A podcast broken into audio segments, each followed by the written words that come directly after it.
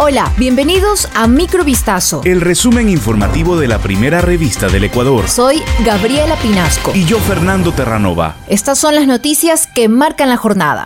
A partir de este 15 de diciembre se amplían los horarios de atención para los bares y discotecas, cuyo funcionamiento se vio afectado por un toque de queda decretado por el estado de excepción en Guayas, Esmeraldas y Santo Domingo de los Áchilas. El Ministerio de Turismo determinó que los nuevos horarios de atención aplicarán para los establecimientos que cuenten con registro de turismo. Los gobiernos autónomos descentralizados municipales que cuenten con regulación propia en cuanto a los horarios de funcionamiento deberán actualizarla conforme a lo establecido en esta normativa. Es así que los restaurantes, cafeterías, establecimientos móviles, entre otros locales, podrán atender de lunes a domingo durante las 24 horas del día, en tanto que los bares, discotecas, salas de recepciones y banquetes, así como las peñas y salas de baile podrán abrir al público de lunes a domingo, de 12 a 4 de la mañana.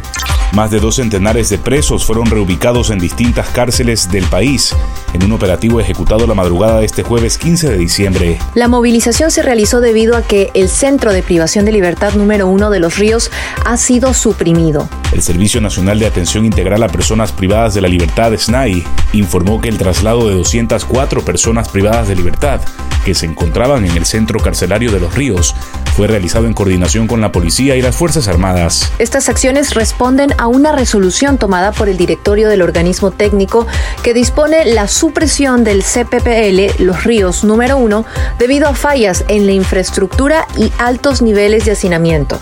La Policía Nacional detuvo en la madrugada de este jueves a 23 personas entre ellas cuatro menores de edad, acusadas de pertenecer a la banda de crimen organizado Los Lobos y de perpetrar una serie de atentados terroristas en las últimas semanas. Las detenciones se efectuaron en dos operativos realizados de manera simultánea en Guayaquil y en la provincia de Los Ríos, que conllevaron 14 allanamientos. El allanamiento más importante se llevó a cabo en Los Ríos, donde se detuvo a nueve personas, entre ellas a un menor de edad, en posesión de armas de asalto y 7 kilos de droga de acuerdo a un comunicado difundido por la Secretaría de Comunicación de la Presidencia. Entre esos nueve detenidos fue recapturado un cabecilla de los lobos apodado Gordo Luis, quien hace pocas semanas ya había sido arrestado por la policía, pero un juez lo había dejado en libertad condicional con comparecencias periódicas ante la Fiscalía.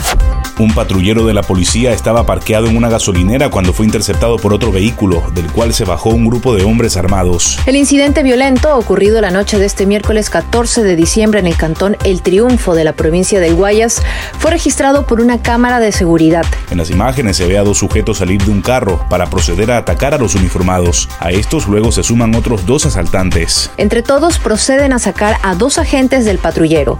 Al que iba en el asiento del conductor le disparan y este se queda tendido sobre la calzada, mientras que a la otra gendarme también proceden a bajarla del vehículo y a apuntarla con un arma de fuego.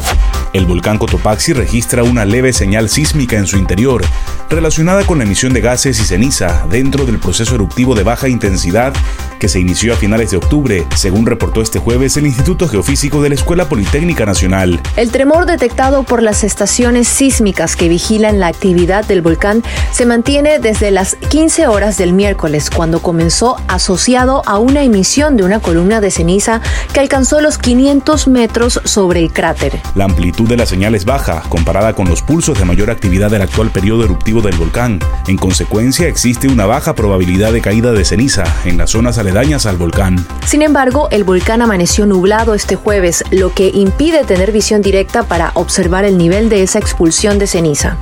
Esto fue Microvistazo. El resumen informativo de la primera revista del Ecuador. Volvemos mañana con más. Sigan pendientes a vistazo.com y a nuestras redes sociales.